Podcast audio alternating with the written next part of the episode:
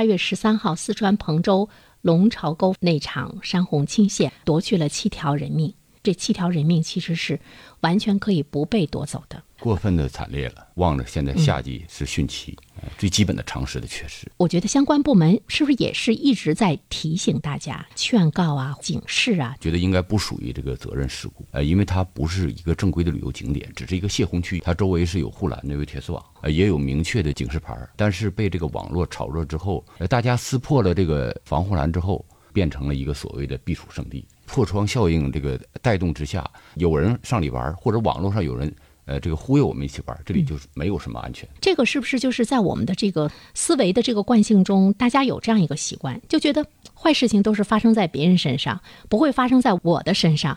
对，现在的人谁也不信，是社会教育、学校教育，呃，明晃晃的警示牌我不信，对，我只信我的道听途说。其实根儿上，我只信我的自我感觉，没有经验，对你也没有这个安全意识。是为什么现在的人忽视法律、忽视专业，把自己呢看得真的是特别的高大？我觉得首先是现代人，尤其都市里的生活压力过大，过大之后，实际上相对是封闭的，可能更相信自己的经验和自我的这种潜意识。人做的每一个动作和每一个选择，这百分之百是潜意识告诉你。呃，另外呢，我觉得用一个相对专业的词汇，就是我们越来越陷入信息茧房。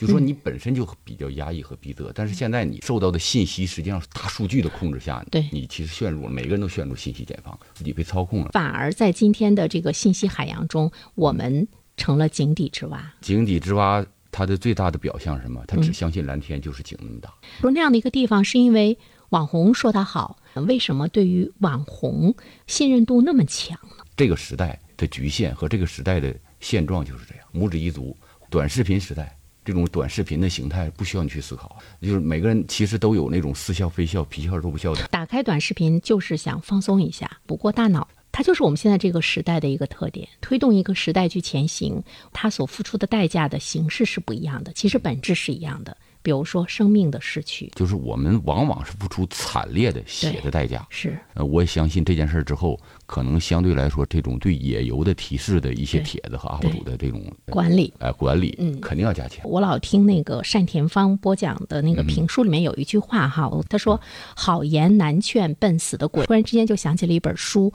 乌合之众》。其实我们在一些这个群体的事件中，面对那一些潮流，面对一些流行的时候，智商都是极其低的。嗯就怎么样保持你那种独立的、清醒的思考，至少你要想到生命至上这样一个最基本的一个常识，可能都不会呢出现意外的让人扎心的情况。在粗俗的电影台词，安全第一。